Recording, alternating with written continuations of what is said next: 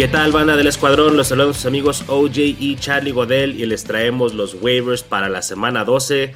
Está un poco flaco, muchachos, así que esto va a ser rapidito, pero vamos a tratar de darles la mejor información posible. OJ, ¿cómo anda mi rey?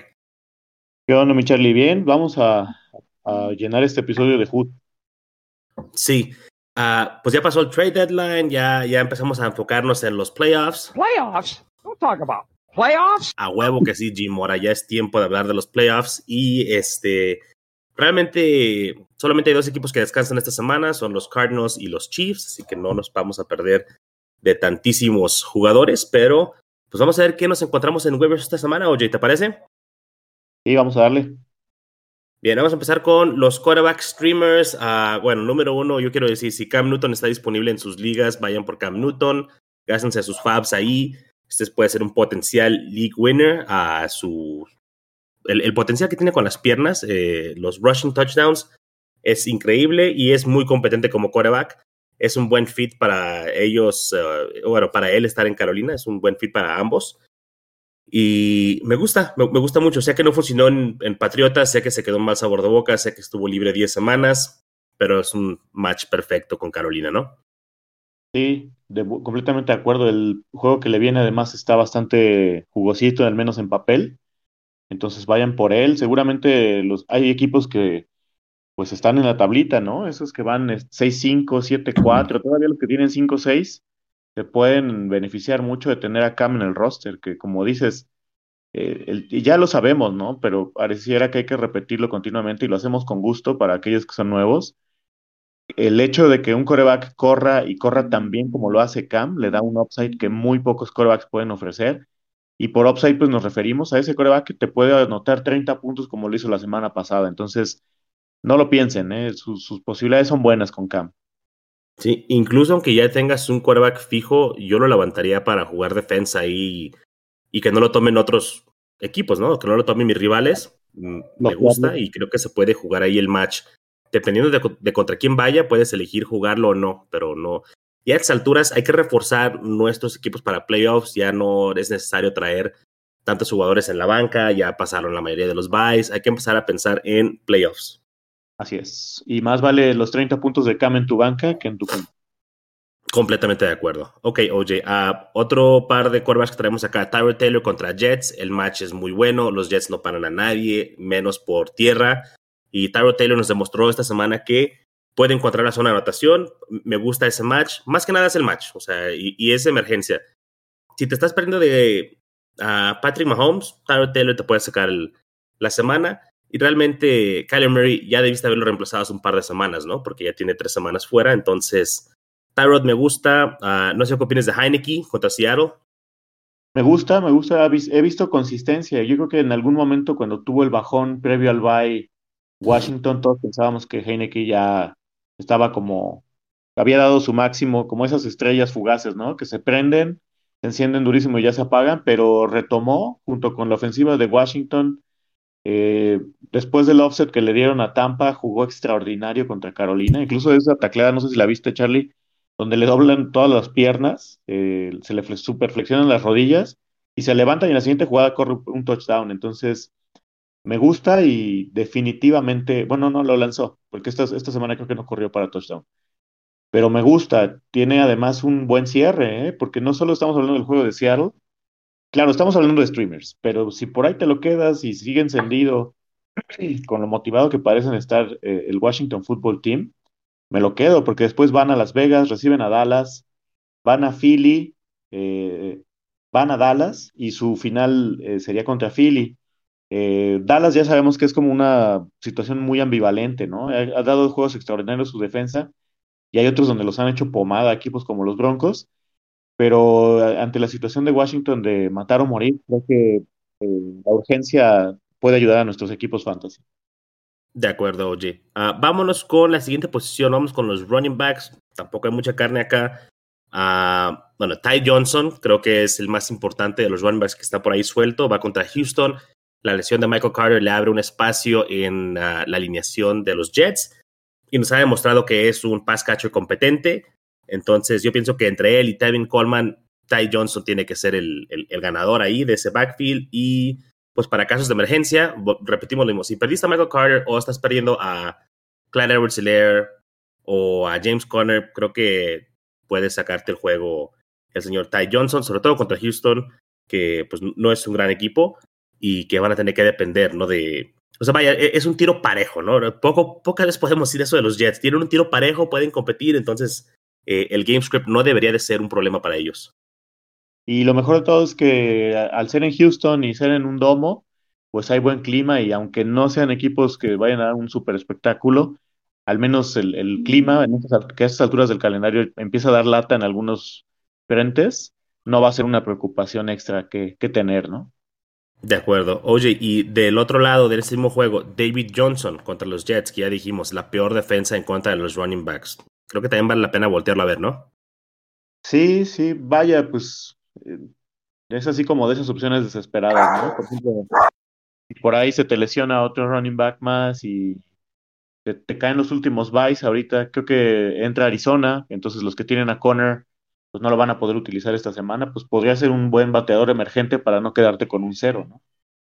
Sí, y realmente tienes que ya irte a lo mejor a, no sé, 20, 24 mejores opciones que, para llegar a él, pero pues sirve de algo el match. El, match a mí me encanta, entonces eh, creo que esa es su, su valía que tiene, ese es el valor que tiene es ir contra los Jets que no paran absolutamente a nadie.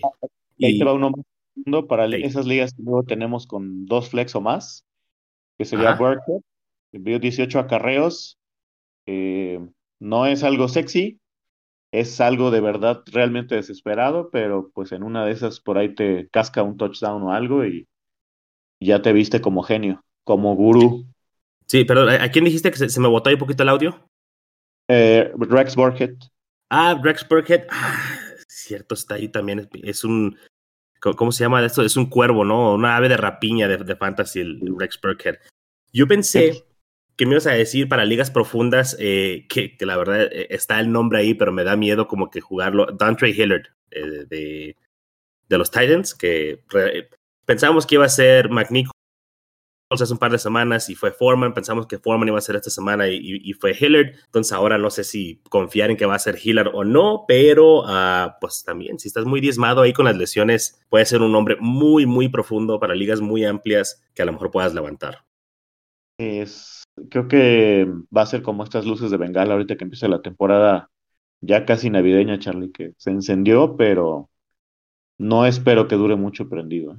Oye, oye, pero déjate pregunto, ok. Uh, no tienes running back, tienes que levantar a Hillard o a Burkhead o algo así. Hay veces que si tienes un récord pues decente o estás en la pelea pero no estás en últimos lugares, es mejor no tirar a nadie, ¿no? Porque imagínate que tiras a alguien que tiene cierto valor solamente para levantar a un jugador por una semana y que ni siquiera a lo mejor sabes que te va a rendir. O sea, no es como que digas, lo voy a levantar y sé que es un plug and play, sé que me va a rendir, sé que me va a dar 10 puntos. Estos jugadores son una incógnita. ¿Te arriesgarías a jugarlo sin un running back o sin un flex?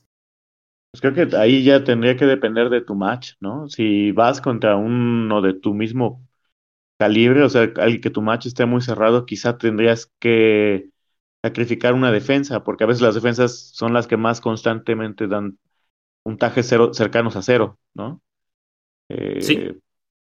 Eh, aquí ya entra mucho la estrategia y creo que dependería de roster, pero en un vacío te diría que preferiría sacrificar la defensa porque aunque no me fascina ninguna de las opciones que estamos diciendo y viendo todo lo que hay en waivers ahorita que se puede agregar, este, creo que por ahí puedes pescar algo que te dé 6, 7 puntos y, pues tratar de brincar. Pero si tú estás en posición de a lo mejor hasta tomar una derrota y dejar tu roster intacto para lo que viene de la temporada, porque además ahorita em, empiezan los buys más dolorosos, que bueno, de los buys más dolorosos, Arizona eh, y Kansas, al menos recuerdo que están en buy esta semana, entonces, de ahí de entrada varios equipos ya van a estar limitados.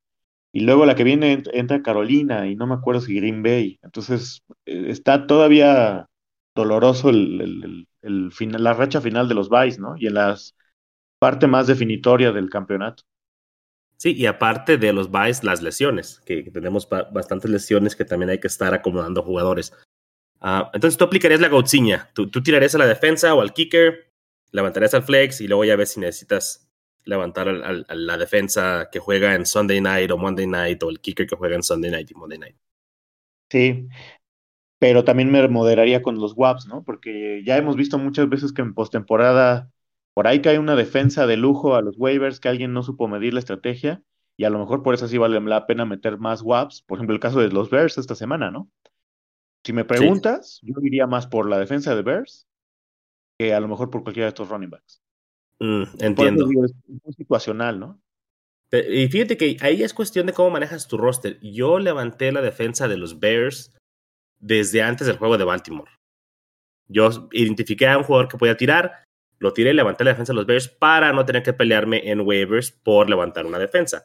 Y vas viendo los matches que van adelantándose. ¿Por qué comento esto? Porque creo que ya para playoffs es muy importante, si bien les decimos nunca jueguen con más de dos defensas no jueguen con o sea, no carguen tantos kickers, no carguen dos kickers. Pero ya para los playoffs, si se puede, si ya tienes tu equipo, ya pasaron los byes, hay que empezar a, alinear esas defensas según los matches, ¿no? Hay que empezar a buscar esas defensas que juegan contra Houston, contra los Jets, contra Miami, contra Chicago, contra Detroit, e irlas teniendo listas, o sea, una semana antes, incluso dos semanas antes, se puede para los playoffs, es lo que ellos estaban empezando a hacer.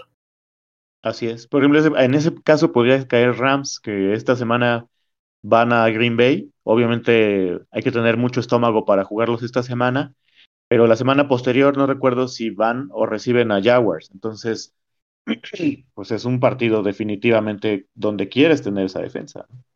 Sí, igual y para la siguiente semana o dos, antes de que se empiecen los playoffs, le damos un vistazo ahí a las mejores defensas para los playoffs y que podamos hacer como un tipo acordeón para la banda. Así es. Ok, oye, y por último, vámonos con los wide receivers. Ah, antes de pasar aquí a las recomendaciones, pues yo creo que hay que mencionar a algunos que probablemente ya están tomados, pero que si no hay que ir por ellos. Son Darnell Mooney, uh, Elijah Moore, que anda encendido últimamente, y no sé si tienes algún otro nombre que quizá ya esté uh, popularizado de antes, OJ. Eh, pues quizá MBS eh, no es una opción, eh, es una opción popular porque había tenido históricamente problemas de drops. Increíblemente, bueno, no sé si sea correcto decir increíblemente, pero tuvo 10 targets esta semana y de los 10, aunque agarró 4, la mayoría fueron porque Rogers lo voló o se quedó corto. O sea, en realidad los cuatro que eran atrapables los, los mantuvo. Y pues la expectativa contra Rams es que intenten tener un plan de juego similar al que tuvieron contra Vikings, porque va a ser un juego muy disputado y peleado. Pues ahí es tratar de jugarle al upside, ¿no? Sí, pero iba a decir yo, eso es bien común con MBS, porque como sus rutas generalmente son largas, como esos jugadores que juegan profundos, que son los que tienen el upside, una de dos, o sus Ah, o, sea, o te hace un partidazo, porque sí tiene el volumen y, logran concretar, o tiene 10 targets y, y 6 de ellas son inatrapables, ¿no? Porque, por lo mismo, son muy largas, son cortas, él se voló la ruta, lo que tú quieras. Pero e, es interesante. Uh, Van Jefferson creo que también este, podría ser interesante, ¿no? Que está en este mismo match. Uh, ante la lesión de Robert Woods. No sé si Odell Beckham ya se, aclimató ahí a los Rams, pero Van Jefferson ya ha estado en el equipo un par de años, entonces tiene creo que ahí mano sobre esa posición. Aparte de que... Ya sube algún video a Insta. Sí, e, es que luego, luego la amenaza, ¿no? Así como de, hey, mi papá te está viendo y pues pone nervioso a, a Matt Stafford. Eh, no, y algo que no hace OBJ es no bloquea. Y Robert Woods es muy buen bloqueador. Uh, entonces quizá Van Jefferson sea más propenso, probable, o, cómo decirlo, que está más dispuesto a, asumir este rol. Entonces, puede ser que Van Jefferson asuma el rol de Robert Woods. Ah, bueno, e, el, waiver en particular que yo traigo para esta semana, OJ, de wide receivers es de los Dallas Cowboys, es el señor Cedric Wilson. Oh. Cedric Wilson, uh, pues mira, Cooper no jugó la semana pasada por lesión. Eh, CD Lamb salió por conmoción. Tienen juego este jueves, el Thanksgiving. Entonces, en caso de que no se alineen estos jugadores, serían Gallup y Cedric Wilson. Y Cedric Wilson ha estado ocupando como que ese rol de wide receiver 2 ante la ausencia de cualquiera de los dos alfas, ¿no? Entonces, para mí creo que es muy factible, muy probable poder alinear a Cedric Wilson, aunque sean jueves, porque como son tres juegos, no es como un jueves común, ¿no? Que, ay, me arriesgo a jugarlo o me espero. No, pues es jueves, hay tres juegos. Entonces, uh, pues yo iría con Cedric Wilson para esta semana como mi, mi streamer o mi, o mi flyer en cuestión de wide receivers. Sí, creo que flyer es como el término más adecuado. Pero estoy de acuerdo contigo, Charlie. Me, Sí. me parece interesante, aunque no necesariamente creo que vaya a ser relevante para Fantasy, a ver quién va a ser el wide receiver 3, porque Dallas juega con muchas formaciones con tres wide receivers. Pero bueno, ya, ya lo veremos el, el jueves, ¿no? Pero sí estoy de acuerdo, creo que Gallup y, y Cedric, sobre todo Gallup es muy, muy atractivo. Ya él había jugado previo a, a Mari y a CeeDee Lamb en Cowboys y había tenido buen, buenos resultados. Es un wide receiver competente y pues a alguien más le tienen que tirar. Entonces, eh, Cedric se perfila para eso. Otro que más o menos me gusta por la misma situación, Charlie, es, es eh, Trequan Smith de los Saints. La verdad es que mucha gente ya está decepcionada porque llevábamos años esperando algo de él y nunca lo dio. Pero en estas semanas con Trevor Simeon ha, ha subido su volumen. 7 y 8 targets. Son dos juegos, lo sabemos, es una todavía una muestra pequeña. Pero pues Saints está en una posición como prácticamente todos los equipos de la NFL de, matar o morir. Y van a necesitar echar mano de su ataque aéreo especialmente en este duelo contra Buffalo, que bueno, a lo mejor la, el match no es muy atractivo, pero para un equipo necesitado por volumen es, pues pienso que al menos considerable, ¿no?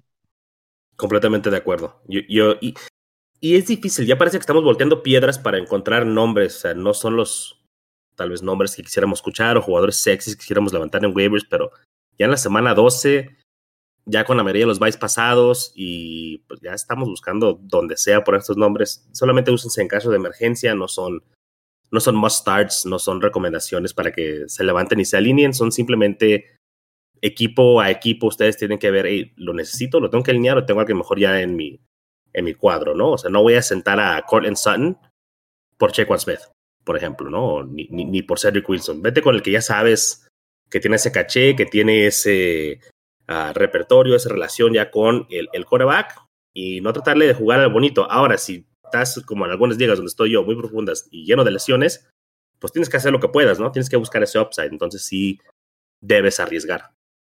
Ok, sí. Y, y nada más por último, Charlie, no sé si tú traías otro nombre. Está The este chico Nick Westbrook y Kine, el, el de wide receiver de los Titans, ante la pura y mera necesidad.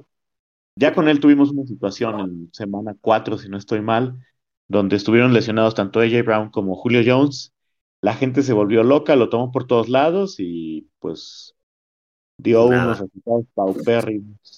Entonces, de ahí fue donde te recuerdas esa, esa frase que dijiste, ¿no? Que puedes darle a alguien el volumen de AJ Brown, pero si no es AJ Brown, pues no te va a dar los resultados de AJ Brown, ¿no? Entonces, Genio, genio esa frase. sí, sí, para la historia. Y Sí. creo que se puede jugar, pues, por mera y absoluta necesidad si no juega AJ Brown, pero las expectativas, pues, hay que tener en cuenta que puede ser exactamente eso mismo porque van a New England. Sí, sí, sí, sí. Va, va a ser un, un juego difícil. Y se lesionó creo que también Marcus Johnson, ¿no? El, el otro receptor. Entonces está la oportunidad ahí para él, pero hay, hay que tener expectativas mesuradas con ellos. Sí. Uno, uno que va a ser mi anti-waiver, si así le quieres decir, Charlie. En mi, en mi opinión, al menos sería Marquise Godwin. Goodwin, perdón. Me lo confundí con el, de los Bucks. Estoy hablando del wide receiver de los Bears. Eh, porque, pues, si bien sus números fueron buenos, estamos hablando de 20 puntos. eh, creo que la gran mayoría vino de ese touchdown como de 50 yardas que se aventó, ¿no? Entonces, eh, hay que tener cuidado. Estos son el caso de, de situaciones donde decimos que no persigan los puntos. Es decir, una jugada grande no da certeza de, de repetitividad semana con semana. El volumen lo Ujú. tiene Mooney, aún cuando entre Dalton, porque fue la tendencia que se vio estan- estando Dalton. Este, y nada más, pues, como una advertencia, ¿no? No sean como la gente que corre tras los puntos y semana tras semana se lleva decepciones. De acuerdo, e- es un muy buen ejemplo. Aunque para casos desesperados es precisamente el tipo de jugador que tienes que levantar. Pero casos desesperados, no estás contando con esa producción. Estás pensando o me va a dar cero o me va a dar 12 puntos o 15 puntos o lo que sea. Entonces, hay que tener mucho Claro. cuidado cuando levanten. De hecho, no deberían de invertir en un jugador como uh, Marquis Goodwin. Deberían de esperar a ver si sale gratis.